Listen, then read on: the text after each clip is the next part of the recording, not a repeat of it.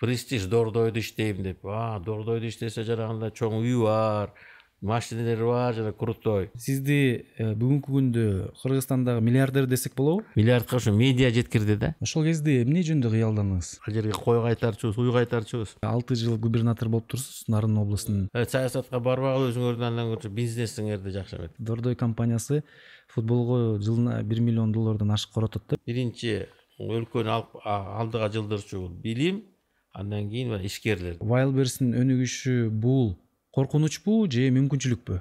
Он эң крупный рынокко кирбедикпи дүйнө жүзүндө. Береке он жактан кирет. Тогуз жагы ошо соодадан келет депчи. Кандай реформаларды аткарганга жетиштиңиз? Это вообще это бомба была да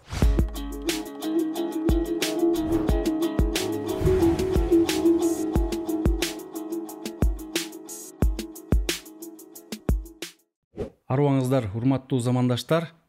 Силер менен адаттагыдай жаратман подкасты жана мен алып баруучу урмат насыкулов. Өзүңөр билгендей жаратман подкасты өлкөбүздүн сыймыктуу жөндөмдүү таланттуу эң башкысы өз жолун тапкан башка адамдарга жол көрсөткөн жаратмандар тууралуу долбоор. Бүгүн бизде мейманда өзгөчө тарыхый инсан десек болот кыргыз бизнесине чыйыр салган атактуу ишкер бизнесмен меценат коомдук ишмер дордой ассоциациясынын ардактуу президенти аскар маткабылович салымбеков. Аскар мырза студиябызга кош келиңиз. Рахмат рахмат маанайыңыз ден соолугуңуз жакшыбы маанай ден соолук кудайга шүгүр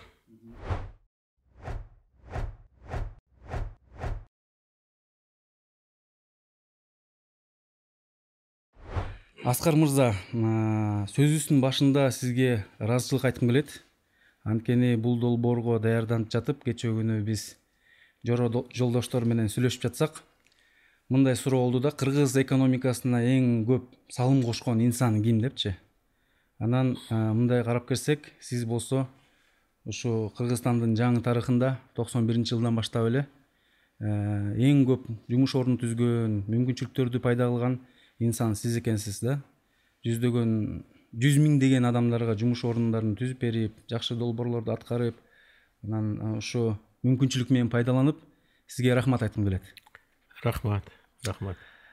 Негизи э, жаратман баштап жатканда биз э, меймандар менен алар кайсы жерде төрөлгөн ата энеси менен кандай мамиле болгон балалык кези кандай өткөн эмне менен кыялданган деген суроолорду беребиз да.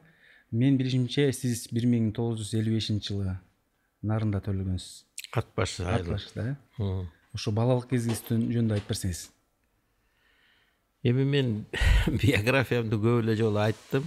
Эми дагы бир жолу айтсам силер эми туура түшүнөсүңөр го деген суроо ушундай болуп атпайбы? Элүү бешинчи жылы ошол ат башы айылында төрөлгөм бешинчи февралда экен. Айтып коюшум керек апам больницадан чыгып атканда митиркени жазып берип коюптур да тогузунчу февраль деп анан ошол бирок апам бешинчи февралда саат беште төрөлгөнсүң деп айтып ошо мектепте эле ошол бешинчи февралда баягы день рожденияны белгилеп койчубуз день рожденияны белгилегенде классташтарды чакырып алар болсо тиги дептер же болбосо китеп ушундай эле блокнот. Блокнотторду мындай белек кылып берчүбүз да. Үйдөн чай ичип э, апам борщ жасаганды жакшы көрчү борщ жасап берчү апам. Э, апам метеостанцияда иштегенде ал жерде орустар иштечү да. Орустар менен иштечү апам. Анан ошол орус мектепке барганыбыздагы ошолорду түрткү берген да апам баягы кызыл үйчү болуп баягы согуш убагында. Кызыл үй деп жанагы библиотекаларды жанагы полит гезиттер кирген жай ушу кызыл үйдөчү ошондо иштеп ошо библиотеканан ошол илимге билимге тартылып анан ошол китепке өзү жакын болчу да апам ошол. Ыр жазып анан орусчаны да жакшы үйрөнүп алды.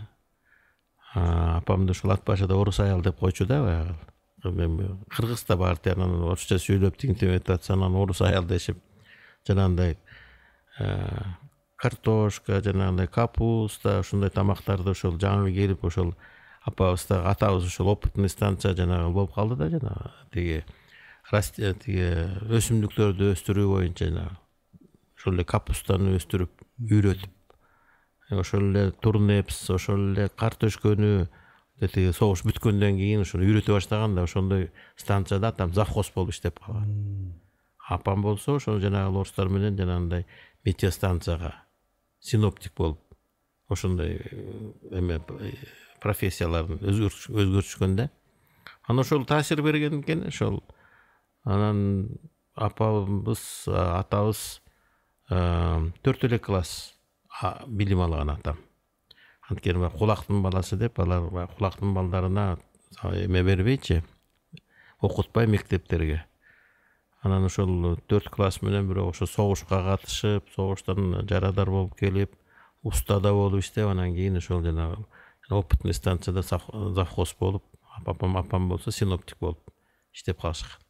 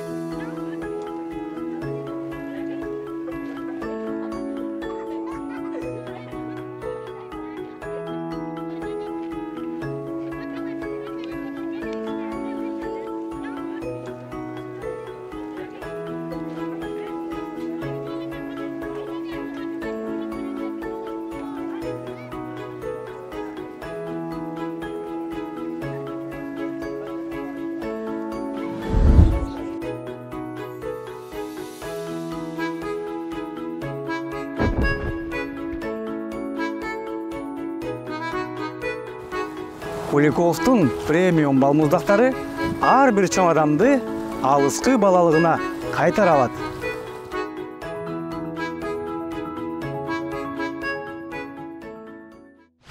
анан ошо орустардын таасири тиип анан ошол жерде пограничниктер көп болгон ат башыда.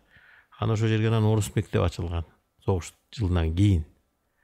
Анан ошол орус мектепке анан кийин бизди баарыбызды беш бир тууганбыз беш бир тууган тең баягы орус мектепте окудук.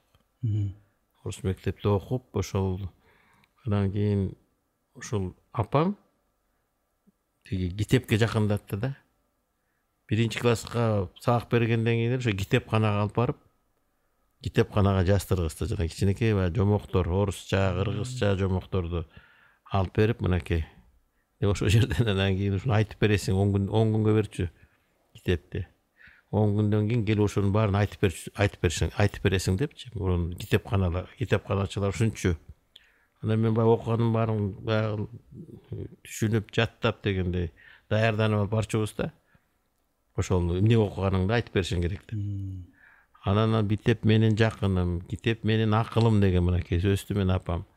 Анан ошондо эле баягы билимдүү миңди жыгат билимсиз бирди жыгат депчи ушул таасир менен кеттим да ошол анан өзүм дагы ошол өзүм окуганга дилгир болуп анан жанагы жаныбызда сас бар болчу да. Түп түз сас.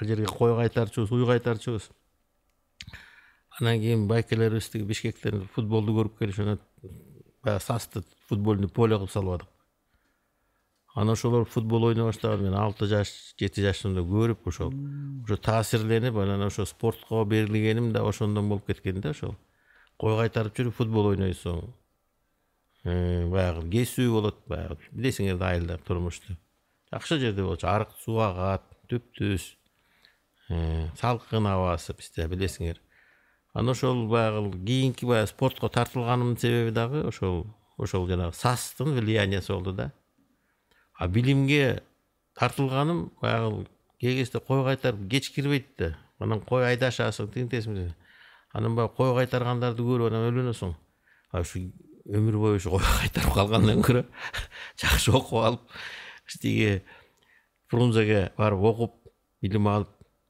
болуш керек деген баягы ошол окууга баягы эме түзүлдү да баягы өзүң баягы умтулуп дегендей окууну жакшы окуш керек экен деген анан анан айылдагы балдар анан билесиң да жылаң айлак буттар кесилет анда деген кеда меда деген жок бриджи деген бар болчу ошо бриджини кийип алып анан кийин биз ошол ошол жерде ойноп жүрүп анан алтымыш бешинчи жылы мен он жашымда өтө эме болду жанагы булгаары топ деген кожаный мяч деп советтер союзу боюнча дворовый уличный командалардын турнири болот деп анан биз дагы түзсөлү мына футбол ойноп атпайбызбы деп анан кийин ошондо алтымыш бешинчи жылы биз уличный командабызды дордой деп түзгөнбүз ошондо алтымыш беш дордойдун тарыхы ошондо башталган ошондо баягы уличный команда. Анткени ошол жерде атабыз көчүп келип жанагы метеостанцияга жана опытный хозяйствого. Анан тиги айылда жашачу да туугандары. Анан кийин тартылат да баягы. Райцентрга келип жумуш таап иштеп тигиндей мындай кылып. Анан ошол жерде анан дордой деген баягы чоң атабыздын атындагы дордой уулу деп ошол жерге чогулуп калганбыз. Анан кийин кандай ат коебуз дегенде ошондой дордой деген ат кетти. Анан биз биринчи ошол дордой деген ат баштап түзүп анан кийин аякта тиги орустардын командасы бар болчу. Аякта уйгур өзбек татар дуңган деген элдер анан ошолор баягы өзүнчө команда. Ушундай ушундай кылып түзүп алып анан кийин ошол алтымыш бешинчи жылы ошол турнирге катышканбыз ошол кезде футбол ойноп жүрүп кайсы позицияда ойнодуңуз мен полузащитник. Хавбек дейт го азыр ооба мен мындай чыйыраак аябай мындай чарчабаган оюнчу болчумун да анан мен үйдүн кенжесимин оокаттарды тиги улуулар жасайт. А мен болсо баягы бош катары да баягы оюнзгок оюнго тойбой оюнго тойбойсуң ошол жерде дагы бир беш алты менин сторонниктерим бар болчу. Алар дагы ошол. Эптеп эле бир топ таап алып бир түз жер болсо ошо же волейбол же футбол ойнойсуң. Ушундай болчубуз футболго болгон сүйүүнүз ушу балалык кезде эле башталган ии балалык кезден баштап а кышындагы суук билесиң. Анан жанагындай талдан жанагындай ящиктерден анан клюшка жасап алып хоккей ойночубуз ошол кезде эмне жөнүндө кыялдандыңыз анда эми баягы жакшы окуй баштадым. Анан апам атам баягы эмени жакшы көрчү да кесип кечинде газета келчү ошо кеситтерди окутчу магачы өзүнчө бир мындай политинформация кылчумун да тиги биринчи беттен баштайсың атама политинформацияны дүйнөдө эмне болуп аткан жаңылыктардын баарын окуп бересиң. А төртүнчү бетте акыркы беттеринде эме чыкчу спорт. Биринчи бетин атама окуп берчүмүн акыркы бетин өзүм окучумун да баягы. Ошол жерде баягы советский спорт деген эки эле газета келчү. Биздин ат башка. Анан физкультура и спорт деген бир журнал келчү. Анан ошону мен өзүм ошол үчүнчү класстан барып уже баягы киоскадан мен өзүм бронировать этип мен алып кетчүмүн да. Ошол эки үч эки экземплярдын бир экземплярын мен алып кетчүмүн. Анан баары таң калчу бул кандай бала депчи кичинекей эмне болгон бала деп ошондой газет журналдарды алып кетет депчи анан ошол менен таасирлендим ошо кийин мектепте окуп жүргөндө ошо эме болсомбу бурекеле институт международных отношений москвага өтөйүн го деген оюм бар болчу а бирок мындай сураштырып көрсөк айтты да аяктан ай аяка бүт эле элитанын балдары өтөт ал үчүн баягы английский тилди жакшы чет элдин жакшы бир тилди үйрөнүп алыш керек деген дагы эме кетти да. Анан аякта конкурс большой.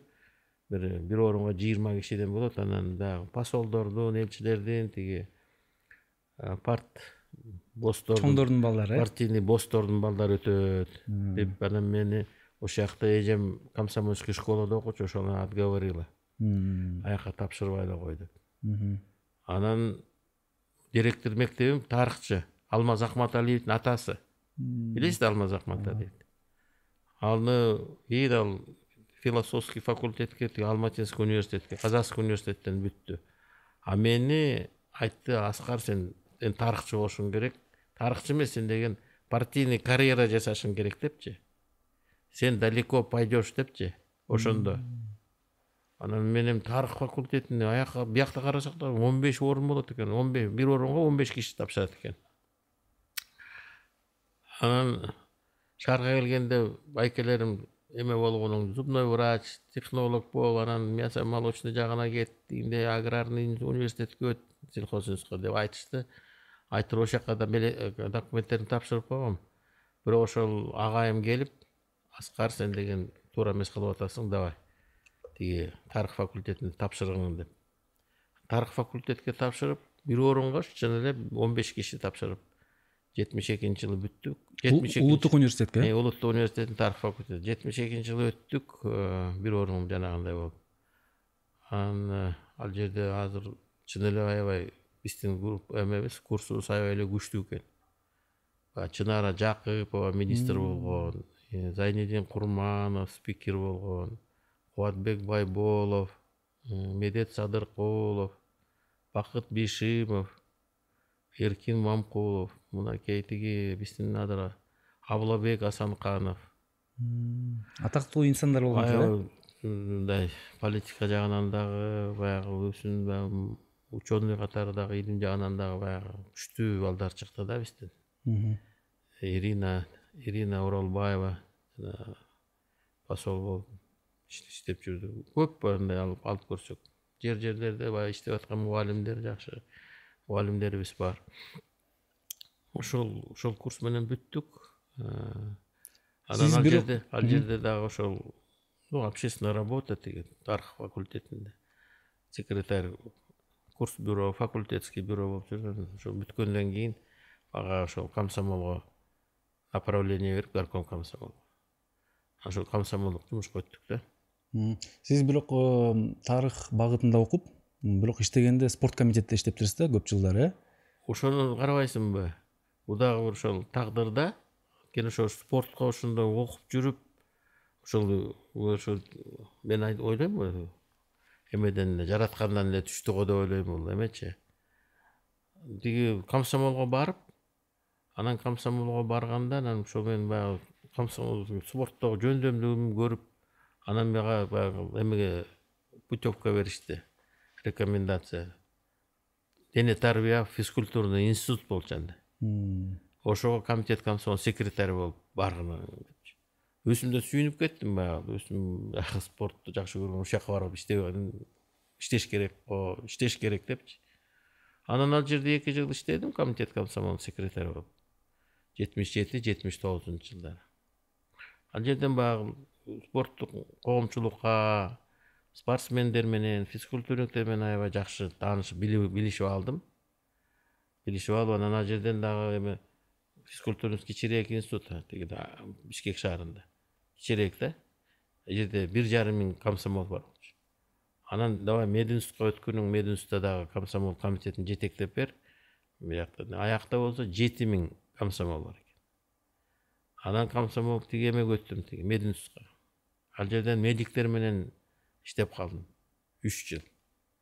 Мен медицинаны да баягы билип калдым да ичинен анан ал жерден эмелерге жолуктум. Көп жанагы атактуу адамдарга. Мамакеев мирахимов данияров. Анан тиги эмеден көп жанагы россиядан келген чоң окумуштуулар академиктер. Червинский рожинский ой көп ошолор менен чогуу иштешип ошол жерден мен көп нерсени үйрөндүм өзүмдүн баягы багажым илимий тиги билим багажым аябай дагы өстү. Адамдар менен мамиле түзгөндү ошолордун баягы жүргөн турганы ойлогон ою мындай пикирлерин кандай айтып кандай алып барганын баягы көп нерселерин үйрөнүп алдым ошол мединститутта жүргөндө. Анан тиги эмеге цк комсомолдо иштеп калдык.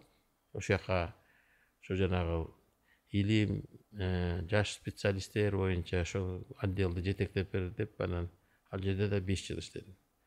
Мен ошо менин циклым беш жылда баардык первичный беш жыл иштедим.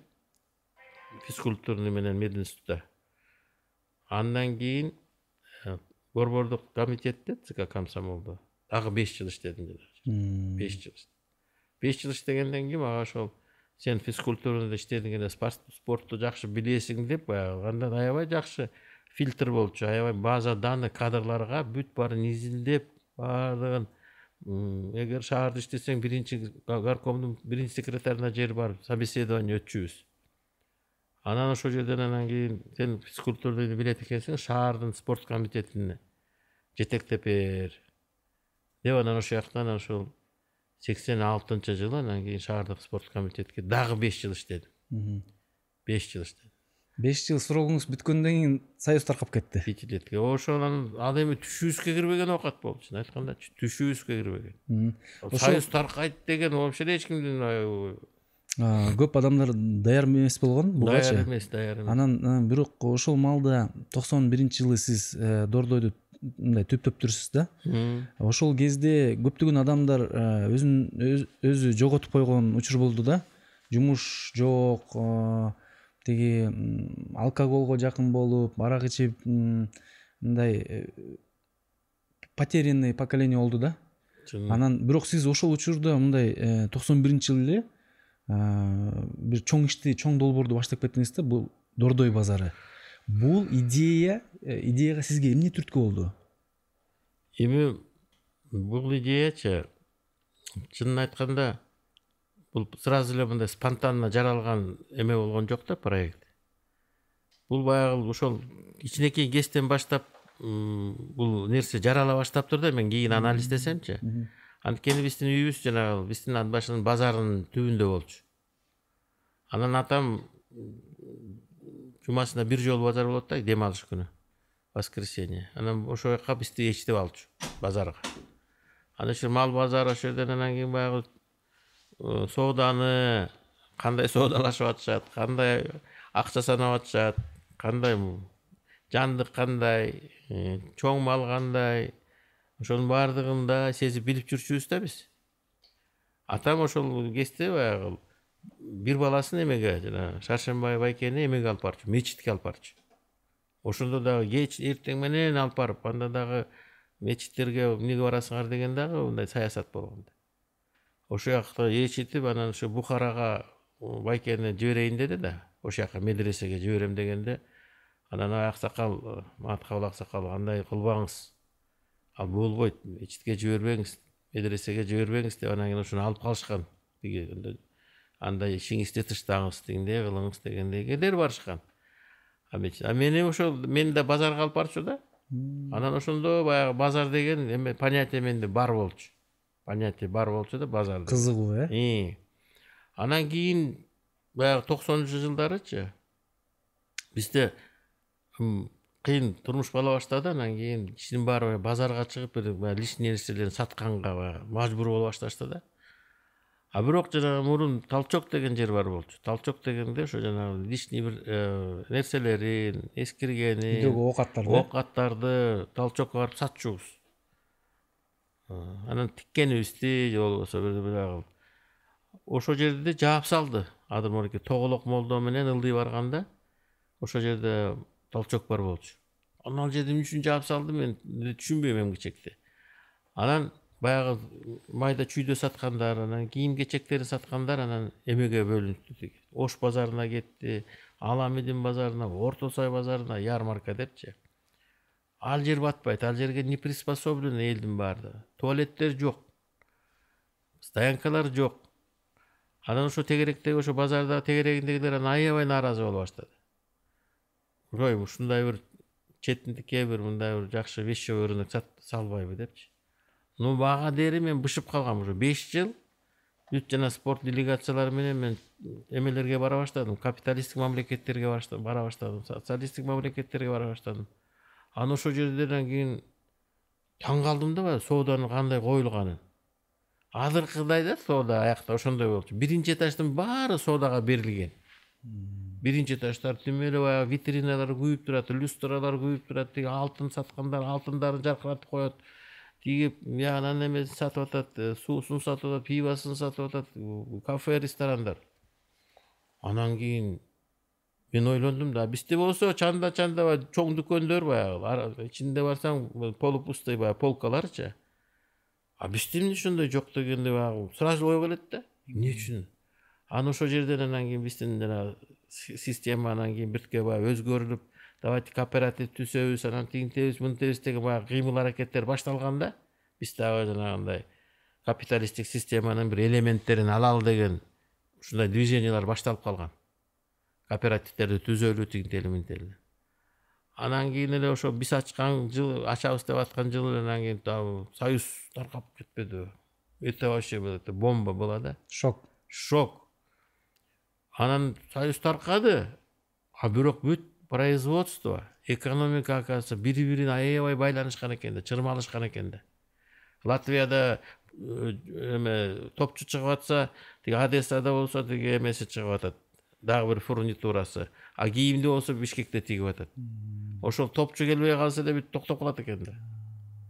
Эме мындай айтып атам топчу а тиги болгон жана велосипед жанагындай башка машина комплектующийлер баары взаимосвязанный экен да жанагы месторождениялардын бүт баардыгы анан биякта токтоп калса эле анан кийин тиги болуп анан кийин разрыв хозяйственных связей болуп ар бирөөсүнүн мамлекеттин өзүнүн баягы уставы менен деп коебучу конституциясы менен жашай баштагандан кийин анан анан бизде деген баягы союзный распределение болгондо бизде чоң чоң заводдор бар экен да чоң бар болчу да завод ленин завод фрунзе автосборочный завод бүт комплектующийлер башка жактан келет экен да анан ошонун баары токтоп калганда бизде мына бишкек шаарында где то сексен проценти башка эл болчу ну в основном орустар украинецтер дегендей бизде жыйырма эле процент болчубуз кыргыздар кыргыздар анан ошонун баары токтоп калбадыбы алардын баары эшикте калды анан эмне кылат көбүнчөсү анан баягы өзүнүн малый родинасына кете баштады орустар кой кетиш керек экен бияк болбой калды дегендейчи а бул жерде анан кийин миңдеген адамдар анан жумушсуз калышты жумуш болуп атты бирок ошондо да айлык бере албай ошол жанагы тиги завод ленинде баягы чака чайнек баягы чыгарып аткан чака чайнектер менен берди арак заводдору эмелерин берди тиги арагын берип атышты пиво чыгарган пиво берип атышты. Анан эмне кылат анан сатыш керек да анан ошентип анан мындай жанагынтан кийин көбөйө баштады жанагы эмелерчи ош базарындагы тегерегиндегилер аябай көбөйүп уже критический масса уже ал базарлар уже ошончо элди уже элдер көчөгө чыгып баштады э выдерживать этип көчөлөрдүн баары эме болуп калбады. Мына стадион спартак дагы эме болуп калбады уже базар болуп калган. Анан эмне кылыш керек? Анан ошондо эле мен баягы ойлоп тиги италиянын чемпионатынан келейтип одессага кайрылсак ошол жерде союздун эң чоң базары бар экен привоз деген украинада э украинада анан одессада токтоп ошол базарга бардык көрдүк да там все действительно кроме атомной бомбы все продается деп айтчу да.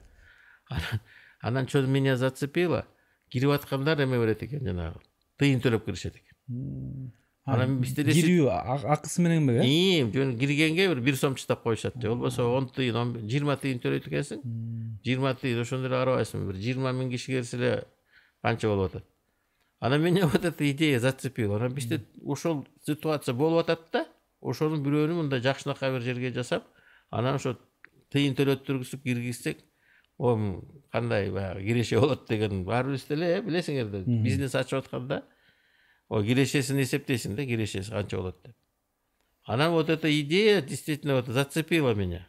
Ошондой кылып ушундай бир базар ачсак ошол жерге жанагындай элдин баары тыйын төлөп кирсе дегенчи. Бизнес модель кетти. Ошондой бизнес модель. Баягы базар деп элестетип анан тетиги ошолордон кийин тиги мэрия дагы уже тияктан бияктан эмелей баштаган тиги горисполком дечү анда арыздар түшүпчү. Качан эмеде анан кийин ошол тиги мэр города анда муралиев бар кезде бар келсе эле абакиров. Анан ошолор кыдырып жүрүп анан ошо тетиги эмени тапканбыз. Ошо тет жака эметип эле жол тетиги. Объездной. Азыркы объезднойдун азыркы дордой турган жердечи. Бүт камыш баскан анан бир саз жер болчу э? Саз жер анан эки үч гектар төрт гектар жерди мындай түзөп эметсе баштаса болот экен деген ой менен анан баягы төрт менен ошо беш гектар жерди баягы түстөп анан мындай эле мындай мындай лавка жасадык да лавка жасап анан ошо жетинчи декабрдан айттык болду бүттү баягы кетесиңер деп тияка баягы немелерди койдук гаилерди койдук ош базарына тиги ала медин орто сай базарларына ошол жака чогулуп алышчу да а бияка сатканга болбойт ооба тияка баргыла деппи анан о анан бешинчи декабрда анан болбочу шаардык бийлик жардам бербесе анан билесиң да азыр тиякта сатып аткан кишине тияка барбайсың де же тияка которул деп өмүр бою өл- өлүп баратса жылышпайт только баягы мындай бир административный ресурс менен. Анан ушу как раз жетинчи декабрда ачсак кар түшүп түн ичиндечү ушул ырыска окшойт кийин кар түшүп анан кийин гололед болуп калды да. Гололедко барып анан кийин эртеси ошол жака барганын баарыбызды сөгүп өлү ашата ким ойлоп таган какой дурак. Бүт баардыгы баягы гололед болуп атат. Анан тиги стоянкалар дагы баардыгы сразу жетишпей калды да. Антип көп барып анан машина жет анан жигули менен эле волгалар болчу. Ошолор батпай калып атат канча киши чогулду биринчи жолу? Эми эки жарым жа- жакшы эле чогулушту. Жакшы эле чогулуп анан кийин ошондой критиканы катуу алдык. Анан кийин жанагы нары анан көлчө бар болчу. Азыр жанагы авторынок болуп атпайбы жанагы запчасти. Ошонун баары көл болчу баягынын баары камыш болчу. Анан кой бияка жол керек экен анан кийин стоянка керек экен деп анан кийин ошо көлдүн баарын көмдүргө көмбөдүкпү анан кийин элестет кум жерде менен э? Ошо таш төгүп жанагы нацеп анан төгүп анан кийин ошол жерде стоянка жасадык уже где то эки гектар үч гектар уже стоянкабыз пайда болду. Анан тиги жол салып анан жанагы бир күн ошо чогулуп аттык. Анан эле бара бара анан кийин эки күнгө өттүк. Ал- алтынчы күнү базар күнү э? базар күнү. Андан кийин анан аны билип алып биздин базар бар экен деп. Эме тиги анан казакстан анан кийин өзбекстан анан а, эме келип атты. Россия келе баштады. Биякта товар көп экен деп. Анан келе баштаганда эмне кылыш керек анан? Анан үчүнчү күн төртүнчү күн бешинчи анан кийин жети күн анан подряд иштеп калып атат ошондой анан кийин. Мы не успевали просто жанагы камыштарды толтуруп ошол жерге жана жерлерди та- тазалап коюп эметкенгечи ошол жерде мынакей биз бир жарым миң кишиден баштаганбыз бир жарым киши жанагындай лавкалар азыр ал жерде мына жыйырма миңден киши барып туруп туруп калып атпайбы күнүгө жыйырма миң киши анан эки миң сегизинчи жылы жанагы э, по оценке всемирного банка он эң крупный рынокко кирбедикпи дүйнө жүзүндө бирок борбор азияда эң чоң базар э борбор азияда чоң эң чоңу биздики азыр канча баягы эки жарым гектардан баштадык эле азыр жүз жыйырма гектар ошо тегеректеги айылдын баары элечи азыр бүт же болбосо склад үйүндө склад же болбосо азыр швейный мастерской же болбосо дагы бир жанагы нерселер менен алек болуп калышты да бүт ошол эмени обеспечивать эткен ошол рыноктун жашоо турмушунчу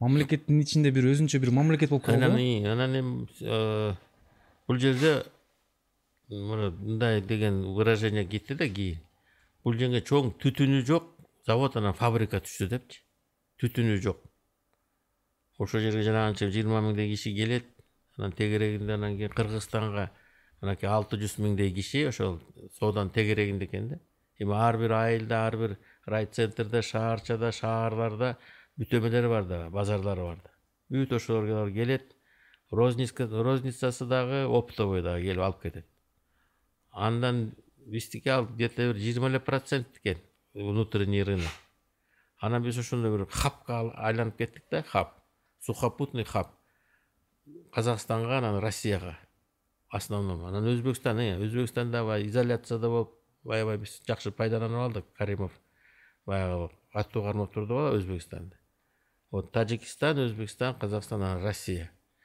Азыр ушул жанагы казакстан менен россиядан эң чоң шаарларында бүт жанагы базарларды вещевой рыноктарды кыргыздар кармайт. Ошол дордойдон баягы тарбия алып ошолор баягы үйрөнүп кыргыздар. Вот. Бул экинчи жакшы эмеси болду да кыргыздар соодага үйрөнүштү. Соодага мурун болсо соодагерлерди соодада жүргөндөрдү кысыл кулак булар спекулянт. Деген ушундай бир оскорбительный эмелер менен уялчу жанагы завод фабрика жанагылар токтоп калгандагылар келип жанагы өзүлөрүнүн жанагы сатып аткан машинелерине жашынып ай тиги базарга чыгып калыптыр деп же болбосо кийин контейнер болду контейнерлерге биринчи уялышчу эле адамдар уялышчу точно кадимкиде уялышчу экөө тигилер базарга чыгып калышыптыр депчи эми азыр наоборот гордятся. Престиж. Престиж дордойдо иштейм деп. А дордойдо иштесе жанагындай чоң үй бар машиналери бар жана крутой. Же болбосо тигиндей деп. Тим эле азыр уже с гордостью монтип жүрүшөт да. Вот психологически вот поменялся вот именно кыргыз элинин психологиясы аң сезими өзгөргөн аң сезими өзгөрүлгөнгө мен ойлойм эң чоң жетишкендик бул элибиздин анткени бүт через торговлю мынакей ошо биздин базарга кире беришинде да эме деп жазылып турат. Мухаммед пайгамбардын сөзү жазылып турат. Береке он жактан кирет. Береке ырыс адамга. Тогуз жагы ошо соодадан келет депчи. Ал киши өзү соода жасачу да? Соода менен алек болупчу сүннөттөбү эле? Анан ошентип анан ошо жазып койдук бизчи. Мухаммед пайгамбар соодадан. Ошол биздин жана психологический аң сезим өзгөрүлгөнү биз аябай чоң жетишкендик деп ойлойбуз биздин аң сезими анан кийин экинчиси ошол биздин жанагы өзүнчө инкубатор болду да бизнес инкубатор ошол балдар үйрөнүп алып сооданы үйрөнүп алып анан жанагы бүт көптөгөн ишкерлерди э бүт россияны анан кийин жанагы казакстандын чоң шаарларында казактар анча эмете албайт соода жасай албайт орустар деле жана чоң вещевой рыноктарында э, ошол эки мамлекет кыргыздар отурат. Мурун ким отурчу? Эле дуңгандар отурчу мурун өзбектер отурчу тажиктер отурчу. Мына биз ошол аң сезимин өзгөрткөнүбүз бир чоң менин достижение деп эсептейм да. Бул чоң жетишкендик чынында эле. Анан сизге чейин куликов компаниясынын директору денис гайворонский менен шоро компаниясынын тең негиздөөчүсү тиги жумадыл айке менен тарткан болчук. Анан алар айтып калды өздөрүчү эң биринчи биздин сатуулар ушу дордой базарынан башталган депчи дордой болбосо мындай даражага жетпейт болчук деп алар да ыраазычылыгын айтып жатат да. Тиги эсимде табуке менен табылды менен жука келиптир шалдыраган жигулисине жанагы эмени фляга. эки прицеп бар эмеспи анан жигулилер ташып жүргөн. Прицептердин эки фляги жармасын азыркы ошо баардык жерден кубалап атат бизди жарма да билесиң да максымын ичип жүрбөдүңбү ой билем да анан сонун анан ооз тийгизди анан сонун экен ой могу жерге тургуну кетпегиниң депчи дайым күнүгө келип тур деп өзүңүз орун бердиңиз орун берип көрсөтүп кийин эмеде берген мына контейнер мына контейнерге да саткыла деп а мына шакечи шаке аю ошол жерден биринчи жанагы эме сатып жүрүп троллейбус менен барып дордойдо баягы соода жасап жүрүп анан кийин үйрөнүп кеткен соодага аскар байке айтып атпайсызбы жана биринчи базарды түптөгөндө аябай чоң критика болду элдер ашата сөктү депчи? Ошондо сиз э, бул бизнестин негиздөөчүсү катары ал критиканы кандай кабыл алдыңыз? Анан мындай сизге кой бул жумушту токтото эле туралы бул ой анча жакшы эмес экен деген ойлор болгон жокпу? Жок шарт э, шарт түзүп бергиле деген эмне үчүн эметишибиз керек наоборот биз шарт түзгөнгө анан кийин ошо шарт жагына көңүл бура баштадык да. Э, туалеттери жолдору анан кийин стоянкалары ушул дарбазалары көбүрөөк болуш керек. Ар бир рыноктун дарбазасы канча көп болсо ошончо жакшы иштейт. Ошол нерселердин баардыгын кандай биз недостаткаларыбыз бар экен? Ошону баягы работали над ошибками устраняли дегендей. Бүгүн дордой ассоциациясы бул чоң мындай э, компаниялардын группасы болуп калды да бүгүн кайсы тармактарда бул ассоциация иштеп жатат эми биз э, акыркы жылдары бизнес социально ориентированный деген понятие бар да? Социалдык маселелерге көңүл буруш керек. Социалдык кайсы бул билим берүү бул э, ден соолукту сактоо э, спорт искусство культура. Вот ошол жагына биз көңүлдү көбүрөөк көңүл бура баштадык айрыкча мынакей ден соолук эмне дейчү кыргызча здравоохранение. Дени сак дени сак жашоо образы дени сак жашоосун анан кийин билим боюнча. Ошол жагына көп көңүл бурдук. Ну всегда культураны биз эч качан унуткан эмеспиз. Бүт жана жаш таланттарды бүт эмелерди колдоо боюнча. Но бирок азыр мен өзүм дагы жакшы бир өзүм мындай бир өзүмө өзүм ыраазы болуп атканым ушу билимге көңүл бурганыбыз. Жанагы бизнес школалардын модельдерин бүт биздин облустук центрларга чоң районный центрларга ошондой мектептерди ачканыбыз. Жанагы молодые лидеры кыргызстан жаш лидері деген курстарды ачып анан кийин бара бара ошол билимге берүүнү дагы өркүндөтүп дагы дагы бир жагын тепичке чыктык. Бул үч жыл болду биз университет ачканыбыз. Университет ачкандан эки направлениясы бар. Бизнес айти анан медицина үч направление менен иштеп атабыз. Ошо салымбеков университети э? Салымбек ошол жагынан биз аябай мындай жакшы өзүм дагы өзүм удовлетворение алып атам да. Ошол жак э, жакшы экен чынын айтканда. Эми билим берүү анан спорт бул көп деле кириши алып келе турчу жааттар эмес да. Бирок э, коом үчүн өлкө үчүн абдан маанилүү да. Анан сиздин сиздин оюңуз боюнча бул сизге эмнеге эмнеге кызыктуу анан бул эмнени алып келет сизге эми билесиңерби спортто жүрдүм э спорт спорт бул деген улуттун намысы. Анан кийин мен чын айтканда өзүм мындай намыскөймүн баягы эми намыс деген бул понятие ар бир адамдын намысы болот ар бир үй бүлөнүн намысы болот айылдын намысы болот райондун намысы дегендей. Облустун тигиндей ошо кандай туурабы ушундай өзүмдүн бир мындай состязательный дух дагы бар да ошо намыс ошо намыс өзүнчө бир мындай катализатор да мени мындай түртүп эметип турган намыстанып эмнем кем башкалардан же болбосо эмне акылым жокпу жетпейби муну жасаса болот турбайбы деген нерсени алып жүрөм да анан кийин мореки спорт тармагы айрыкча мындай эл аралык эмеге деңгээлге келгенде анан биз кыргыз эми өзүбүздүн ушу спортубузду көтөрө албасак намыстанып жеңе албасак эмнебиз эл калк дегендей кетет да. Анан ошо спорт футболду тандап алганым анткени эми дүйнө жүзү баардыгы ойношот. Мынакей мен кичинекей кезимден баштап ойной баштадым. А эмне үчүн биз кемибиз анан жана чемпионат аябай эме под вопросом болуп калды. Спонсорлор жок командалардын баары тарай баштады. Анан бирөө кармаш керек. Анан кийин ошол футболду кийин кармадык да баягы. Футболго бүт аракетибизди жасап баягы башка командаларда түзгөнгө жардам берип өзүбүз дагы кылып конкуренция болуп анан кармап жүрдүк. Анан ошол үзүрүн мынакей бирке берди азияда жакшы болуп калдык. Дүйнөдө мына эки жүз он мамлекеттин ичинде жүзүнчү орунда жүрөбүз. Мындай золотая середина. Жоон орто болуп жүрөбүз вот. Элден калбай элден калбай ооба ошол футбол бар экен тиги кыргызстанда депчи анан саясатчылар деле баягы сүйлөшө баштагандарында футболду аба ырайын сүйлөшөт кандай тигиндей анан футбол эчтеке жок болсо анан булар караңгы вообще эле забитый эл экен деп айтат анан жана национальный игра деп мына көк бөрүнү болот байке шамшиев алып келип ой бул деген улуттук оюн депчи мен өзүм деле билчүмүн ушундай азартный экенинчи бирок жанагынтип жана талаада да тарткандарга мен көп кызыкчу эмесмин да талаада тарта берет баягы арак ичип алышып жүрө беришет. А киши болсо эне хоккейный кылып давайте ушундай кылалы деген спорт катары? Э спорт катары. Ар бир спорт ошо күйөрманга арналыш керек. Күйөрманы жок спорт спорт эмес. Ал жанагындай айылда тартканда эмне өсүлөрүн эле тартат өсүлөр анан кийин а? Когда жана коробкага алып келгенде жаңы эрежеге мен вообще загорелся. Давай байке футболго окшош.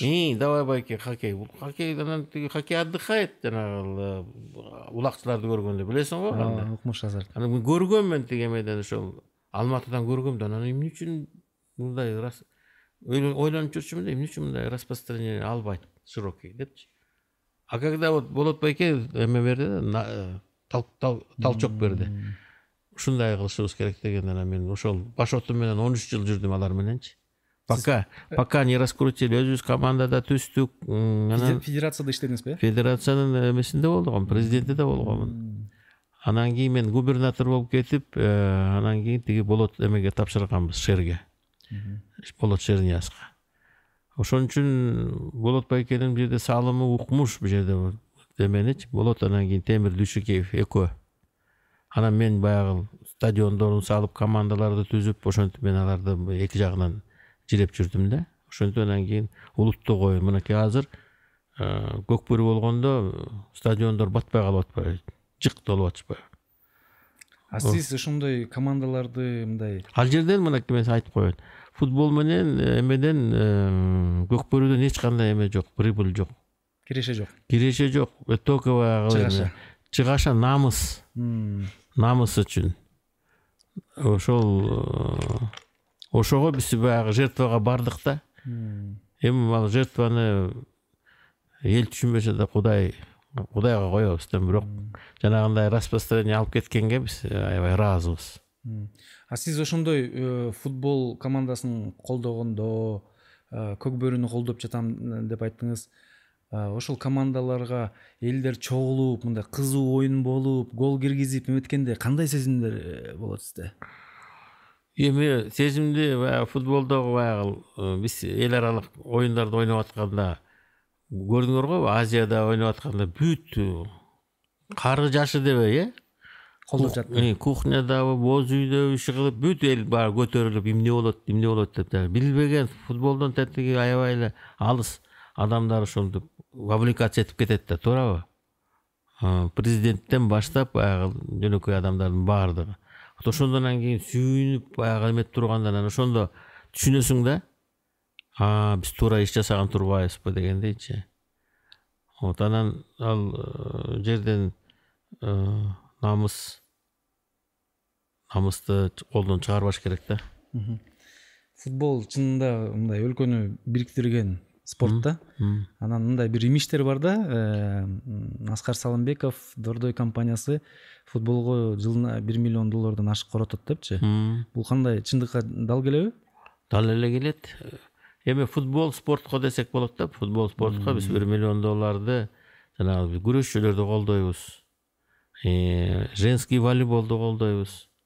Э, хоккейный командабыз бар жанагы. Хоккейди көп айтылбайт бирок биз беш жолку чемпионбуз акыркы жылдары дордой нарын деген команда ошо беш жолу мына быйыл болсо экинчи орунда калдык локомотив деген команда чыгып мына алар жеңип алышты турнирде биздин да хоккей акырындан өсүп келатат билип атасыңар э жанагы б группадан с группадан б группага өтүп б группадан дагы бир группага өтүп мындай эмебиз деңгээлибиз көтөрүлө баштады дегендей. Вот анан э, художественный гимнастикабыз бар анан бирок монакей борьба борьбаны жанагы биздин акжол махмудов менен жоломон шаршенбеков биздин воспитанниктер. Дагы башкаларын айтпай эле коеюн алар дагы баягы өсүп келаткан балдар. Анан ошонун баардыгын жатаканасы ичкени стипендиясы тияка бияка барганы ошентип жүрүп анан мурун көк бөрүдө бар болчу. Биздин көк бөрү командабыз. Он үч он үч жыл кармадым мен көк бөрүнүкү эми аттарын алыш керек он миң доллардан. И баарын багып туруш керек. Круглый год тамак ашым тиги тоютун баарын берипчи балдарга кыйын оюнчуларга там алып беришиң керек. Үй бүлөсүн карашың керек. Ошентип ошентип анан кийин где то ошо бир миллионго чыгат ар бир жыл сайын. Аскар мырза ушу көк бөрү оюну футбол оюну мындай э, спонсорлордон эле э, көз каранды болбой өзүнчө бир коммерциализация болуп э, өздөрү контракттарды түзүп чоң деңгээлге жетиш үчүн эмне керек? Кандай шарттар түзүлүш керек? Эми дүйнө жүзүнүн баардыгы эле ошого кетип атпайбы например мынакей апл э английская премьер лига. Или там тиги серия а например итальянская да э? Миллиарддеген И акчалар ал миллиард деген акчаларды мынакей силер мынакей медиа миллиардка ошо медиа жеткирди да? Медиа жеткирди. Например жанагындай э, акчалардын баарын жанагы футболду көргөн миллиарддаган адамдар көрүп атышпайбы? А миллиарддаган адамдар жана кабельный телевидение менен кетип атат. Уже кабельный телевидение телевидение бүт көтөрүп салды. А э, эме э, журналисттер деп коелучу медиа. Ошолор көтөрдү да бизде эмне үчүн андай болбой атат. Анткени биздин жанагы клубный клубный командаларыбыз ошо жакшы деңгээлге жете албай атат да жанагы конкуренция деген аябай баягы азарт менен ойнолуп бирок акырындан акырындан мынакей көрүп э биздин Жылыш бар, жанагы? жылыш бар жанагы эмелерде келишти тотализатор жанагы командалар э ошол ошолор уже э, эмете баштады спонсировать эте баштады мынакей футбольный союзду көк бөрүнү каяка зритель көп келсе ошол жака уже кире башташты. Анан алар бара бара анан кийин клубтар да ушундай эмете баштайт. Э, өстүрө баштайт да. Тияка көрсөтүп анан кийин ошол эле тотализатор өткөрүп аткан телевидение өткөрүп аткандар алар акча төлөш керек. Ошо команда клубтаргачы. Биз э, азыркы мезгилде биз акча төлөп бизди көрсөтүп койгулачы деп жүрбөйбүзбү? А бүткүл дүйнөдө өзүлөр тиги командаларга келет. Силердин оюнуңарды биз көрсөтөлү момунча акча беребиз деп. Ошончолук деңгээлге жеткен э? Биз ошондо кандай тиги наоборот болгондо жанагы медиа келип дордойду көрсөтөбүз момунча акча беребиз деген. Ошого деңгээлге жетишибиз керек да. Ал үчүн жанагы ич арадагы жана чемпионаттын деңгээлин жакшы оюнчулар менен жакшы кызыктуу көп көп баягы шоулар дагы керек да шоулар дагы. Футбол менен шоу дагы жүрсө чогуу болот. Футбол шоу болсо аудиториянын кызыгуусу пайда болот да? Ооба анан көк бөрүнү например ошо көк бөрүнү көрөм деп эле уже жанагы кабельный телевидениеде отуруп алып акчасын сала беришет да. Көк бөрүнү көрөм дегендер. Же болбосо футболго салып анан ошентип анан кийин жанагындай миллиарддаган акчалар кетип э, чогулуп атпайбы? Анан анан тияка бияка жумшап атышпайбы? Ошон үчүн биз ушул эмеге келишибиз керек да ситуацияга бир белгилүү ишкердин айткан сөзү эсимде. Мен ушу спортко канча э, колдоо салым кошкон сайын жаратканым мага ошончо берип жатат деген сөзү бар экен да. Сиздин ушундай мындай байкооңуз болдубу? Андай деле болот ооба. Андай деле болот. Например эми өзүмдүн эмемди айтып коеюнчу өзүмдүн примеримди эми мен баягы футбол менен жүрөм футбол менен жүрүп тигиндей башка нерселерди жасап атам предпринимательство деле жасап атам баягы ишкерлик тияк деле жасап атам баягы биз эмираттан жакшы ойноп келгенде президент сооронбай шарипович манас орденин бербөдү футбол боюнча мынакей спорт кошкон салым спортко салым кошкон үчүн например дейличи мына бир кичинекей пример деп коелу ошентип э, моральный бирок удовлетворение болот. Болот. Ошол бекер жасаган эмес экенбиз ушул элибизге журтубузга керек экен деген э, дагы келет да баягы ой келип анан ошентип э, ырахат аласың. А кээ бирде баягы незаслуженно критикалагандачы эметесиң да. Анан айтат ай сени сөгүп атат тиги дордой жаман ойноп атат футбол жаман ойноп атат деп же болбосо анан кээ бирлер түшүнбөгөндөр айтат футболдон утулуп калса салымбеков эмне кылып атат депчи дегендейчи же болбосо ушундай нерселер да айтылат анан мен айтам эми эл түшүнбөсө эми кудай бар деп кудай жараткан түшүнсө болду дегендей эме менен кетесиң да принцип менен ал эми өзүбүз баратабыз өзүбүзгө баягы элге керек экенинчи элге керек экен. Журтту дагы анан жана социально ориентированный деген ошол э, бизнестики ошо керек да. Аны ким жасай алат аны ошол өзүбүздөн эл үчүн жер үчүн күйгөндөр гана жасай алат а кээ бир баягы золотой телец деп коет го жанагы акчанын аркасынан түшкөндөр же болбосо алар баягы сен айтпадыңбы азыр? Менден байлар дагы бар. Жана айткандачы жанагы строй компаниялар бар жанагы эле компьютер менен иштеп таап аткандар бар. Бирок алар эми баягы башка мындай эмеси жок да алардыкы эл үчүн например жер үчүн жасап берейин дегендер. Мен ачык эле айтам анан андай только өзүлөрүн ойлогондор катуу деп коесуз өзүлөрүн ойлогондор эле толтура чын айтканда өзүнүн көмөчүнө тарткандар толтура эми аларга эмне деп айтасың? Эми алар өзүлөрүнүн кудай алдында өзүнүн эмесин өткөрүп атышат да эме бирөө бөлүшөт экен бирөө бөлүшпөйт экен дегенге бирок мен учурдан пайдаланып мен айтат элем кыргызстанга жанагындай эми бутуна туруп калган жакшы бизнеси жакшы жүрүп аткандарга мен да кайрылат элем ушул культурага мына уязвимый жанагы отрасльдар бар культура спорт тиги ден соолук билим берүү э билим берүү ушул жагын көңүл бурсак жакшы болот эле. Биз билимдүү өлкө болушубуз керек. Билимдүү айрыкча билимдүү болсок мына кореяны көрүп атабыз японияны көрүп атабыз башка мамлекеттер жанагындай бизде дагы бар го жанагындай кумтөр дегендей алтын э кеңдерибиз бай эле мамлекетпиз. Бирок ошо кеңдерди көп ага көп көңүл бурбайбы акылыбызга. Тигилер жетти го например мына кореянын же нефтиси жок же газы жок же темири жок же жыгачы жок бүт ошолордон азыр биринчи эмеде катарда жанагы эмелерди кемелерди жасап атат э, самолеттор жасап атат жанагындай электронный бүт продукциянын баардыгын ошол например кореяны эле ала алдайчы кореяны кандай өнүгүп кетти акылы менен билими менен жаңы технологиялар менен жаңы технологиялар биз дагы ошого эмне керек ал үчүн ал үчүн жакшы вот базовый мектепте анан кийин жакшы билим беришибиз керек. Аскар маткабылович сиз менен жолугушуунун алдында мен тиги маалыматты даярдап интервьюларыңарды көрүп мурунку статьяларды окудум да. Анан көп жерде мисалы форбско да чыккан статья бар экен дордой жөнүндөчү сиз тууралуу кээ бир жерде жазылып турат по разным оценкам состояние оценивается от пяти от пятиста миллионов. До один и два миллиарда дейт да? Сизди бүгүнкү күндө кыргызстандагы миллиардер десек болобу жок эми биздечи мен баардыгына дагы бир жолу түшүндүрмө бергем.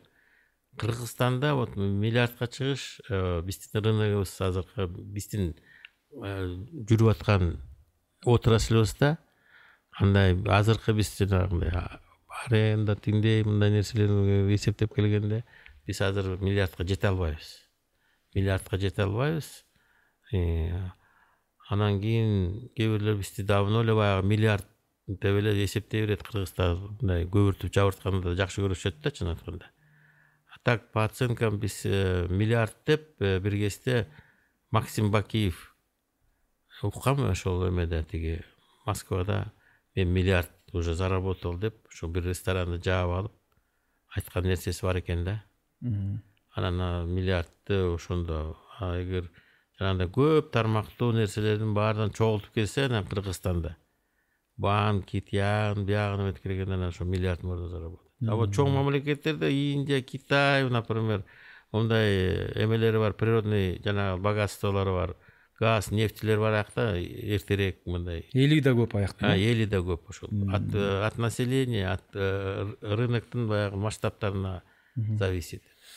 Аскар байке wildberries э, электрондук э, базары маркети аябай өнүгүп жатат. Жакында эле анын негиздөөчүсү татьяна бакальчук миллиардер айым экен кыргызстанга келип кетти да.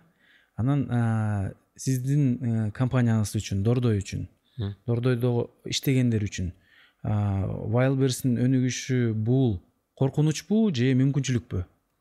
Мен ойлойм бул жерде мүмкүнчүлүк го деп ойлойм. Анткени wildberries менен татьяна менен да мен да жолуктум. Жөнөкөй эле мынакей кореянка россияда ушундай бизнести ачып өсө. Нөлдөн баштап эле баштаптыр.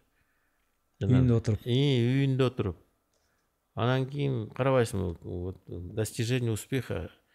Тигиндей баягы кээ бирлер айтат го ой тигиндей базасы болуш керек эле анан тигиндей анан мындай депчи.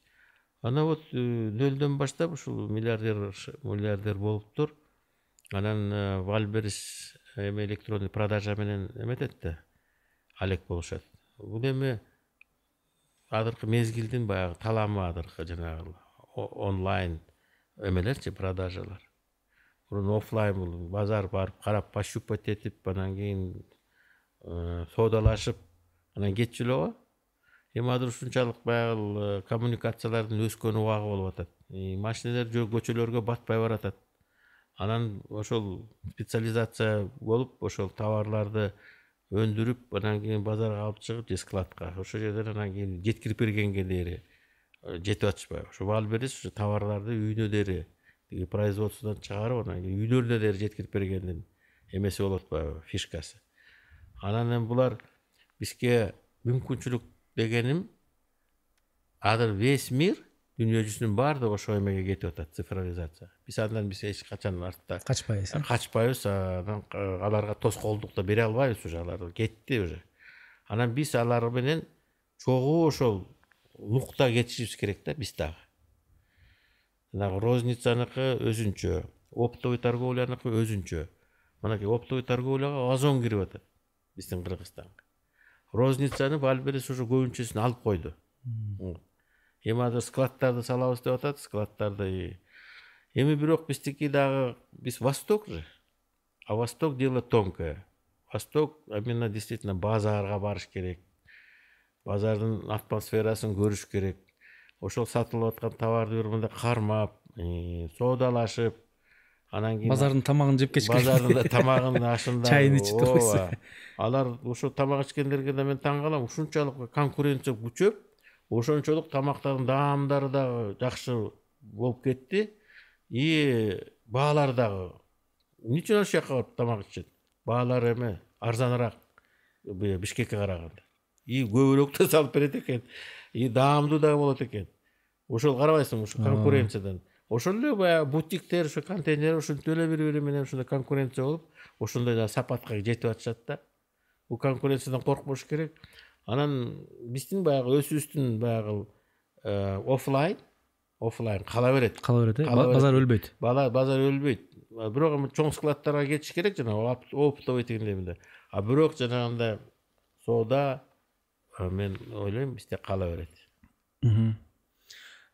Сиз айтып калдыңыз э, губернатор болдум депчи. Мен билишим боюнча алты жыл губернатор болуп турсуз нарын облусунун анан бул рекорд турбайбы э кыргызстанда? Ооба алты жыл ооба. мен иштегенде алты жылда кээ бир облустарда алты губернатор же он губернатор алмашып кеткен убактарда болду А, а, сиздин оюңуз боюнча ошо губернаторлуктун натыйжасы кандай болду? Кандай реформаларды аткарганга жетиштиңиз? Анан ойлогон ой максаттардын баарын ишке ашырдыңызбы? Эми мен оор убакта болуп калдык ошол э, бир миң тогуз жүз сексен токсон сегизинчи жылдан эки миң бешинчи жылга дейин убакыт болчу анда дагы жана пенсия зарплаталар убагында төлөнбөй төлөнбөйт тем более нарын облусу дотационный анан мен дагы ошол жерден дагы келип эмне кандай ушул элдин бул материально кыйналып атабыз Ну, хотя бы элдин духун кандай көтөрөм деп ойлондум да.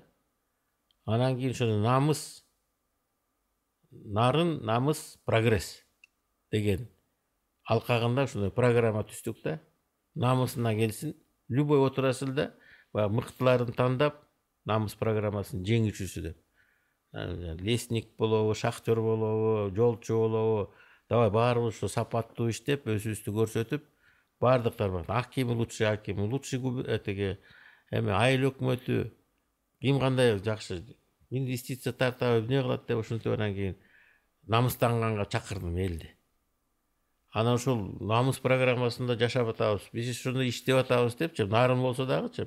Чын айтканда көп эле баягы дотационный билесиңер да Мгм. анан ошентип анан кийин баягы элдин баягы духун көтөрүп турганга мен ошо беш жылда ошого эметем да сыймыктанамын ошол элди баягы кыйын убакта ошо намыска келгиле кыйналсак дагы чыдайлы дегендей нерсени баягы жеткирип элге.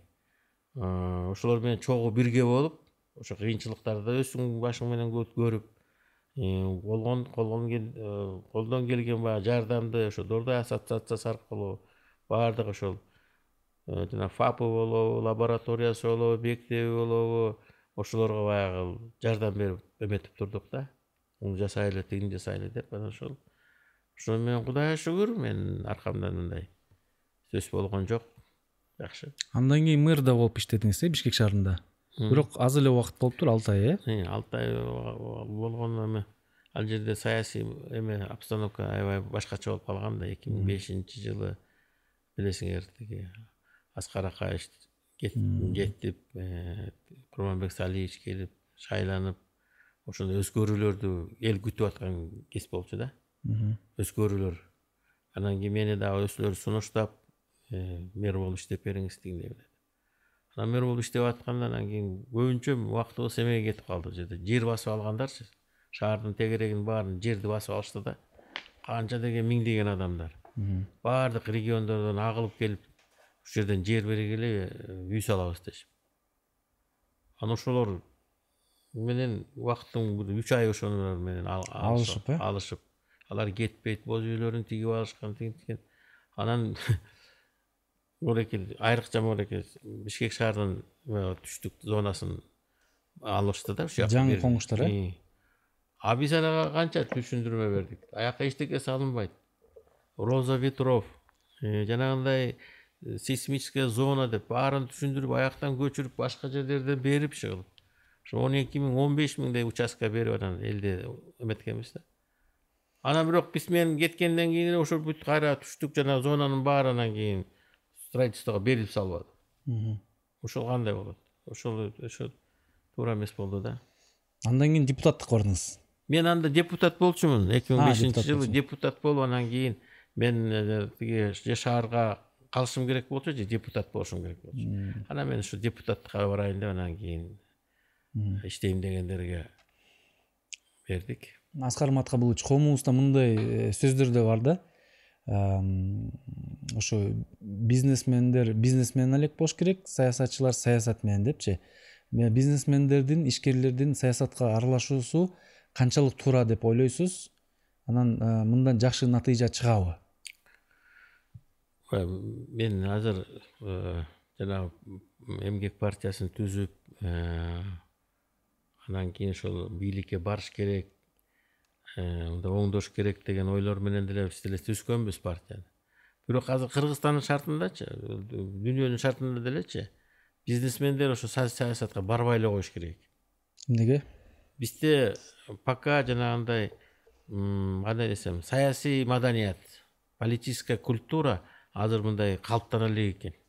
Анан кийин анан зачем анан анча жанагы нервиңди каражатыңды коротуп жана бизнесмендерге азыр да айтам бизнесмендергечи «Э, саясатка барбагыла өзүңөрдүн андан көрчү бизнесиңерди жакшыртып андан көрө жанагы жакшы закон билген тың балдардан колдогула ошолорду колдогула да ошолор барып ошол жакта иштешсин ошолор закондор чыгарсын мыйзамдар чыгарсын деген эмеден чоң мамлекеттерде ошондой эме бар мындай лобби ошондой кыйын юристтерди колдоп ошолор кетишет а өзүлөрү өзүнүн бизнесин жүргүзө берет дегендей.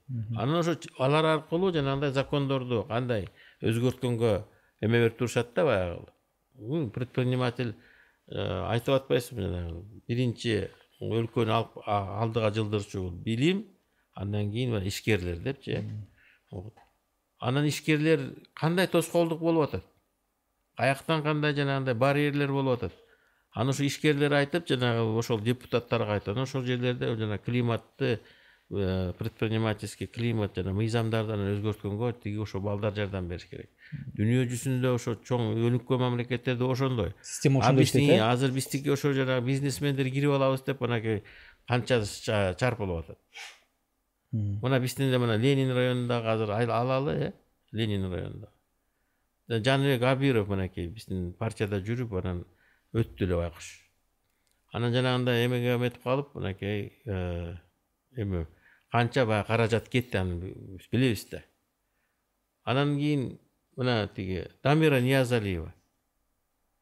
Дамирага мен мындай ичимен коюп атат дегенде билип алып ай койбой эле койсо болмок дедим да дамиранын бизнеси жүрүп атат эй зачем алар ошол жака кайра барат деген ой келген бирок айта алган эмесмин дамирага мынакей азыр мына канча каражаты кетип жанагынтип бир э бүт выборлордун баары туура эмес болуп калды бирок мен ошо ошол бизнесмендерге ушундай башка бирөөнү кое берип элечи анан эме болсо туура болот эле кыргыз сиз туура нерсени саясаттан саясаттан алыс эле болуш керек бизнесмендер мындай билимдүү юристтерди ошо мыйзам менен иштей турган адамдарды колдош керек депчи бирок эми мындай идеальный эмебиз бар сүрөтүбүз бар бирок э, реалдуулуктар бар да. Сиздин оюңуз боюнча могу бизнесмендердин ошо саясатка өзгөчө жогорку кеңешке умтулганы бул деген өзүнүн бизнесин коргоп калууга бир мындай аракет деп ойлобойсузбу жок ал м- мурун ошондой болчу. Азыр мне кажется жанагы бизнесин жакшы өркүндөтө берсечи э ошол мынакей мен дагы жаштарга айтат элем да жаштар ошол кетет да мен ай эми бизнести да жүргүзүп койдум эми ошо баягы дагы депутат болуп алсамчы дегенчи.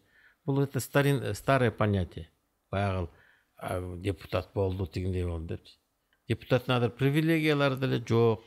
Анан эле баягы амбициялардынчы бир депутат болду экен дегендей эле нерсени. Ошондон алыс болушубуз керек. Алысыраак болуп андан көрө ошо бизнесиңди өркүндөтө берсең ошо бизнес тармагынан көтөрүлсөң мына ошондо анан кийин жакшы баягы өзүңдүн баягы амбицияларыңды мынакей а бизнесимди жакшы өркүндөтүп алдым дегенге э, болот да. Анан жанагындай эле бир депутат болдум анан кийин сүйлөбөй же эчтеке кылбай эле анан кийин ну чё депутат депутат деген ат деген анда эчтеке бербейт мен ойлойм ошон үчүн дагы бир жолу айтат элем бизнес ошо депутаттыкка барбай эле койгула жакшы кеңеш бердиңиз аскар мырза э, сиз ошо кыргызстандын жаңы тарыхында чоң компания түзүп жүз миңдеген орундарды түзүп азыр э, чоң социалдык проекттерди алып барып атасыз да анан сиздин оюңуз боюнча э, ушундай даражага жетиш үчүн кайсы сиздин сапаттарыңыз мындай фундамент болду? Кайсы сапаттарыңыз ушуга жардам берди эми эмеге да биринчи баардык нерсени жасаш үчүн эме керек да билим керек да билим керек билим билимди мындай кээ бир адамдарга айтат элем бир жак бир жактан кетсе бир бизнес жакты э жакшы ошону өздөштүрүш керек даже нөлдөн баштап ошол эмесине дээри пик пик деп коелучу расцветне дээри жеткенге ошондой аракет жасаш керек. Чарпылбаш керек чачылбаш керек дегендей распыляться дегенде болбош керек да. Ошол бир эмени тандасаң бир тармакты. А эгер жанагындай разносторонний жанагындай уюштуруучу бизнес организатор дегенде анда баардык көп нерселерди башка тармактарды дагы изучать этип анда организатор менеджерлерчи. Менеджерлер толтурат да менеджерлер анан мен тарыхчымын э мен деле баягы ушу как баягы менеджер сыяктуу кетпедимби туурабы менеджерский баягы способность. Ошон үчүн ага дагы баары бир баары билим керек билим керек. Анан экинчи өзүңдүн жанагындай өзүңдүн амбицияларың болот да. Ушуга жетсем тиге жетсем деп жана анан ошол амбицияларга жакшы ошол ошол туура жол таап туура жолду только жанагы дагы мен айтат элем билим менен анан тажрыйбалуу адамдар менен акылдуу адамдар менен чогуу жүрүш керек жана дейл карнеги жазган го дейл карнеги билесиң да баягы бүт дүйнө жүзүндөгү баягы психолог айрыкча бизнес психолог да ошол анан кийин айткан да мен өлгөндө менин көрүстөнүмө жазып койгула бул жерде ошол дейл карнеги коюлган бул өмүрүндө жашоосунда тегерегинде акылдуу адамдарды чогулткан деген. Дейл карнеги акылдуу адамдарды чогулт. Акылдуу адамдар менен жүр деген. Жамандан адаш жакшы менен жандаш деген бар го кыргызда ушундай акылдуу жакшы адамдар менен да жүрүш керек да. Ошолордун тажрыйбасын алып. Болбосо баягы туура эмес дагы адамдар менен жолугуп алып анан туура эмес жолго түшүп калгандар да көп болуп атпайбы ошону ал үчүн анализдеп билиш үчүн ага дагы баягы өзүңдүн багажың болуш керек илимий билим багаждарың анан ошол аркылуу анан кийин целден анан кийин кете берет биз эми баягы базар аркылуу жетип алып мындай анан ойлоносуң да кайсы дагы башка тармактарды мындай көтөрсөк өздөштүрсөк деген бир бир тармакты жакшы айтып атпаймынбы бир нөлдөн да пикке жеткенден кийин анан ойлоносуң а мындай простым языкпен айтканда баягы жумурткаларды баары эле бир сеткага салып койбой. Э? Жумурткаларыңды ар кандай эмелерге саласың да. Ошо бизнес деле ошол баягы многопрофильный анан кийин биягы они же подвержены таким рискам. Биягы например адыр мезгилде бул бизнес жакшы болуп турса эртең бул бизнес өчүп калышы мүмкүн. А кайсы бизнес? Өркүндөйт. Ошону дагы мындай. Анализдеп эртеңкини баягы бүгүнкүнүн баягы кайсы бизнес кайсы келечеги бар. Келечеги жогун андай карап ушундай ушундай нерселер менен анализ жакшы болуш керек. Акылдуу адамдарды чогултуш керек деп атпайсызбы сиздин араңызда акылдуу адамдар көппү азыркы учурда? Эми акылдуу адамдар бизде жакшы адамдар толтура биздечи айрыкча биз мынакей бизнес мектепти ачып молодые лидеры кыргызстана деген фондду ачып биринчи эме биздин фондду ачкандан кийин анан ошо молодые лидеры кыргызстана деп баштадык да. Анан ошол жерден анан кийин карап көрсөк балдар көп экен. Умтулганчы. Жаштар э? Жаштар. Анан азыр биздин ошол жаштардын жаштардан биз эметип атабыз да баягы алып иргеп ошол балдар чыгып азыр ошо жанагы биздин акыркы проектилерде ошол жаш балдар жасап атышат ошол ошол жактан тандалган балдар. Мына ошо жанагы университетте э, бизнес школаларды э, жанагындай ден соолук программаларын ошол жаштар өткөрүп атышат да.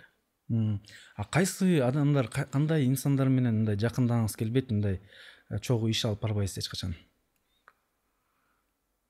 Эми андай адамдар эми бирок башындачы. Бизнес баштап атканда биздин кыргыз балдар мен улан кыздарга айтат элем да. Алар эми биринчи ориентир эмеден болот баягы жердештери классташтары курсташтары туугандары. Туугандары ооба анан туугандар баягы бирөө жакшы мындай ийгиликтери жетип атса анан баягы туугандар ошол жака жол чогула баштайт. Анан баягы беш кол тең эмес дегендейчи ошол эле классташтары ошол эле жердештери ошол эле баягы туугандары баары бирдей эмес да баары бир ар кандай характери бүт баардыгы жасаган иштери баардыгы анан баягы адамдын өзүнөн зависеть этет да например эгер күйүмдүү болсочу жанагы недостаткаларына карабай делечи ошо баары бир колдой келет анткени менин бир тууганым же болбосо болсо мореке классташым жердешим менен кыйналып атат тиңдей деп а кээ бир болсо ошондойлор кирип алып наоборот баягы ишиңе тормуз м, барьер болгондор Тоскоолдук э? тоскоолдук кылгандар дагы баягы өзүнүн менталитетине өзүнүн баягы өнүгүп өсүшүнө карата өзүнүн инсандык. Ошондон баягы тормуз болгон нерселерди менин ай башыман көп өттү чынын айткандачы ошол эле достордун арасында ошолордун арасында. Ошол жерден баягы эле эме акылдууларын табыш керек экен да. Билимдүүлөр билимдүү билимдүү эмең болсо тиги сопернигиң болсо даже душманың болсо лучше чем жанагы необразованный Караңгы, билимсиз, э? караңгы билимсиз душман ал деген вообще эле неадекватный он такое выкинет. Хоть баягы түшүнбөйсүң да. Ошон үчүн баары бир баягы түшүнгөн билимдүү адамдар менен эметиш керек. Анан кийин бара бара мен дагы өзүм мындай карайм да мен өзүлөрү белгисип коет баягы өзүнүн недостаткаларынчы. Мен бир көз жумам эки көз жумам үч көз бирок баягы оңолбой оңолбой тургандарчы э оңолбой эле кетет экен. Ошо оңолбой жаткан туугандарды эмне кыласыз? Сиз аларды мындай э, четке чыгарып коесузбу же улантып бересизби иштегенде? Эми кандай десем бул жерден же очень чын айтканда кыйын маселе булчу мен баягы убакыт бергенге оңолсун деген эмеге дагы ушундай эметем да эми оңолуп кетээр депчи мына чөйрөнү көрүп атат оңолот Өзгөрөт. өзгөрөт го деген нерселер менен но бирок өзгөрбөгөндөр да бар да аны эмне кыласың сиз менеджер катары мындай катуу кармайсызбы же мындай адамдар менен жумшак мамиле жо мен мягкая сила софт пауэр деп коет эмеспи Э, жумшак Э, күч э меники меники мягкая сила. Ошондой кандай мягкая катуу айтпайсыз. Катуу айтпайм анан өзүмдүн баягы жүргөн турганым менен мамилем менен элге ишке ошону мен бергенге аракет жасайм да. Кыйкырып анан өкүрүп сөгүппөй элечи жасап койсо болот деген нерсечи анан кээ бир жерде чын айтканда аябай жинин ачууга келген да жерлер болот ансыз да болбойт экен андай ошибкалар менде да болот өзүмө өзүмдү сөгөм дегендейчи бирок коллективде баягындай ошол на основе баягы мягкая сила мен на основе психологии адамдын психологиясына карап вот. Мен даже наоборот больше мотивация даю хорошая мотивация. Урушкандан көрөчү мактап койсоңчу андан көрө андан дагы он эсе жакшы иштей баштайт да кээ бирлер а сиз э, мына айтып атпайсызбы мактап коем урушпайм депчи а ошо мактап койсоңуз урушпасаңыз критика кылбасаңыз адамдар аны мындай сонун эле болуп атканда турбайбы деп мындай пайдаланып кетпейби жок антип коесуң бирок баягы коюлган маселелерге баягы жесткий контроль коюш керек да ошол аткарылдыбы же аткарылган жок аны баары түшүнөт да. А бул баары бир эме, четте калбайт муну жасалыш керек деген. Эме берилет да позыв берилет анан текшерет деп э? И, аны текшерет деген э. анан текшергенде анан урушпай эле айтат бул эмне жасалган жок депчи. Урматтуу достор э, силер менен жаратман долбоору биздин каналыбызга катталганды лайк басканды бул шилтеме менен бөлүшкөндү жана пикирди калтырганды унутпаңыздар. Буюрса кыргызстанды жаратмандар улутуна айландыралы аскар мырза сиз айтып калдыңыз дордой ассоциациясынын ардактуу президентимин депчи. Бирок алдыңызда көп компания бар да. Сиз ушу операционкадан чыга алдыңызбы же болбосо иштерге аралашып контролдоп э, ичинде жүрөсүзбү? Жок мен операционкадан э, кеткем уже. Баягы принципиально чоң маселелерди келип э, мен бир айдабы эки айдабы баарын угуп коем кайда чоң маселелер боюнчачы. А полный самостоятельность. Ар бир структура өзүнүн ишин өзү алып барат. Бизнеске канча убакыт коротосуз жумушка бизнеске? Ну эми мисалы бир жуманын ичинде эми мурункудай баягы эртең мененки асы- айрыкча пандемиядан кийинчи мурун тогузга эле жумушка барып алчубуз да азыр баягы үйдөн эле телефон менен баягы иштеп койсо болот экен деген эме келди да баягы идея. Whatsapp менен. Whatsapp менен оффлайн менен тиги онлайн менен элечи. Көп нерселерди чечип койгонго азыр үйрөндүк чын айтканда пандемия ушуну үйрөттү. Мен деле баягы мурунку айтып атпаймынбы тогузда барып алып анан эртең менен кечки тиги канчада тогуз ондордо кетпейсиң азыр. Көп нерселерди азыр ушундай эле онлайн э, эмелер менен чечип койгонго болот экен азыр ошол менин өзүмдүн түзүлүшүмө ошонун жанагы режимиме туура эле келип атат андан сонун аскар мырза сиз өзүңүздөн кийин кандай мурас калтырып кеткиңиз келет мурас эми мен андай деле ойлонбой эле баягы ишимди э, жана жаңы проектилерди иштеп атпайбызбы анан мен ойлойм ошолордо деле из да ошол истерди баягы жакшы мындай оставить хорошими баягы яркими красками дегендей изибиз бул баягы кандай из ушул Университет. жасал- жасалып аткан проекттерибиз элибизге журтубузга жакшы кызмат жас- жасаган ошо эмелер болсо проектилер болсо мен ойлойм мынакей университетти буюрса мынакей жакшы түптөп койдук бизчи фундаменти жакшы кийин ушундай алып барып кетсе жакшы бир мындай храм науки деген. Биз азыр храм салып атабыз да чын айтканда илимдин храмын мындай түзүп атабыз ар бир кирпичтен ташып атабыз тигиндей кылып атабыз кирпич ташыгандар бар храм деп ойлоп аткандар бар. Ошол баягы келечекти ойлоп аткандар бар ошол храмдын пирамидага кандай кылып чыгабыз кандай нерсеге жетебиз депчи? Ичи арабызда да жакшы вот иштер жы- жүргүзүп атабыз. Тышкы иштер менен да жакшы ошол университеттин тегерегиндечи. Ошо дүйнө жүзүндөгү азыркы образовательный баягы болуп аткан өзгөрүүлөрдүн баарына биз баягы төп келишели депчи. Ошол жерден биздин балдарыбыз ошол жагынан жакшы эмелерди көрсөтүп атышат результаттарды. Бул университет э? Карым катнаштарыбыз азыр чоң мамлекеттер менен ушу япония корея америка индия турция россия бүт баары менен иштешип атышат жакшы медициналык жаатта дагы проектиңиз бар деп уктук ал медицинский факультет ал ошо э, эмеге байладык чтобы жанагы медицина факультеттери баш- башка больницаларда жүрбөй өзүлөрү баягы ушул э, өзүнүн клиникасы болсун ошо клиникада өзүлөрүнүн баягы изилдөөлөрү бул илим изилдөөлөр болуш керек да анан ушул биздин университетибиз ошол медицина жагынан дагы берки айти жагынан дагы бизнес жагынан дагы илим изилдөөчү баягы центр болсо экен деп атабыз илим изилдөөчү биолаборатория деп азыр эмеден алып келген атабыз тиги сан францискодон сан францискодон ал жерде жанагы артта калбагандай азыркы болуп аткан жанагы илим изилдөөлөр. Азыркы жанагы ооруларды азыр жанагы днк жанагы клеточный өтүп өтүп кетпедиби? Азыр ошол жака кирип ошол лабораторияны ушул жака коелу ошол именно клеточный уровеньде жанагы диагноздорду койгонгочу ошол ошого азыр аракет болуп атат. Ошон үчүн биз дагы ошол заманбап мезгилдин баягы өзгөрүүлөрүнөн артта калбагандай аракеттер болуп атат да дагы бир жыйынтыктоочу суроолордун бири.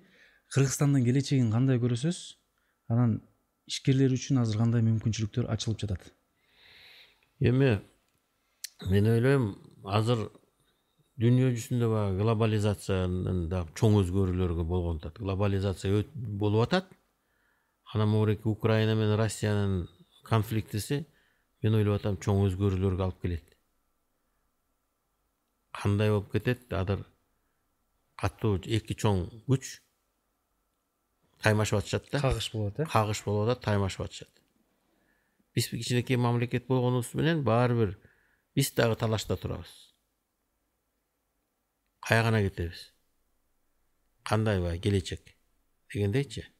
Анан биздин азыркы бизнес эме климатыбыз бизнес климатка эми айтылып атат баардыгын баягы колдоо инвестицияларды алып келгиле силерди колдойбуз деген нерселер болуп баягы биринчи волна баягы эме кетти баягы бизнестерди баягы бизнеске болгон мамилелерди азыр кайра оңдолуп атат деген мен ойдомун бизнес климат инвесторлор мынакей келип жана чоң шаардарды салабыз аэропорттор оңолуп атат жолдор оңолуп атат анан жана чоң гэстер салынат деген мынакей келишимдер болуп атат. Мен ойлойм биз башка элдерден калбайбыз деген ойдобуз. Ошол теңтайлашып кошуналар менен дагы башка мамлекеттер менен дагы азыркы жаңы приоритет болуп аткан кайсы тармактар ушул эле жанагы.